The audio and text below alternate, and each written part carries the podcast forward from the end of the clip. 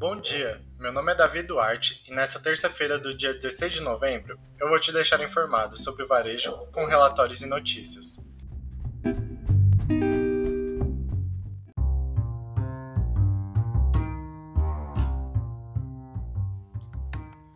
Benchmark da maturidade digital no varejo mundial. Este estudo da Incisive avaliou as operações digitais de 117 varejistas de vários países, entre eles lojas de descontos, atacados, hiper e supermercados.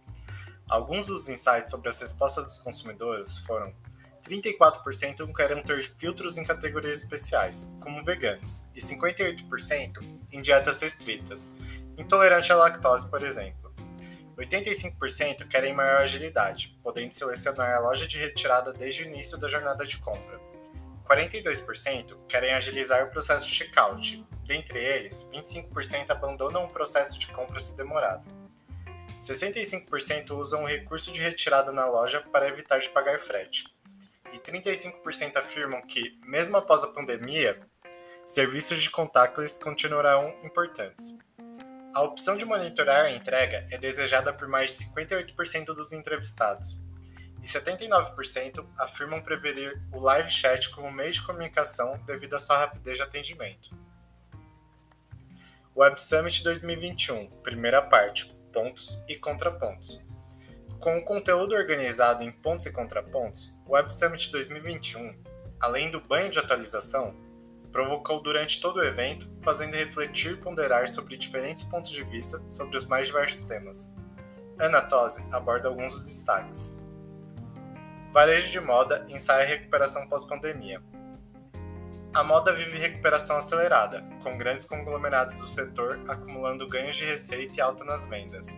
Entre as táticas das empresas para impulsionar compras online estão fornecer provadores virtuais, prazos de devolução maiores, fretes grátis, cashback e devolução de parte do valor de compra.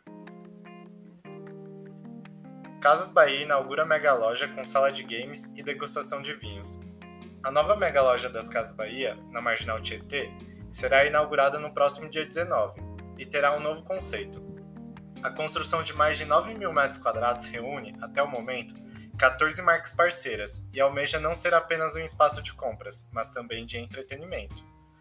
Plano ESG do Grupo Malve pode ajudar outras marcas de CEO.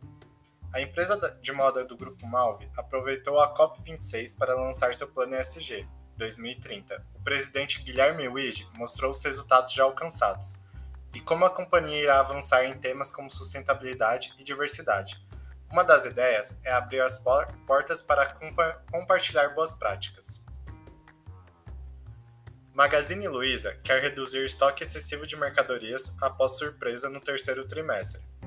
O Magazine Luiza terminou o terceiro trimestre com um giro de estoque de produtos de 100 dias ante um nível que considera saudável de 70, e pretende escoar esse excesso entre a Black Friday e sua tradicional promoção de início do ano. Próximos eventos insights sobre o mercado de varejo e o mercado de chat commerce, no dia 17 de novembro, organizado pelo E-Commerce Brasil. E também vai ter dois eventos que já está gravado on demand no YouTube, que é da IBEVAR, Descubra as estratégias de crescimento para o varejo não errar em 2022, e outro da Inteligência 360, o que é essencial no varejo farma.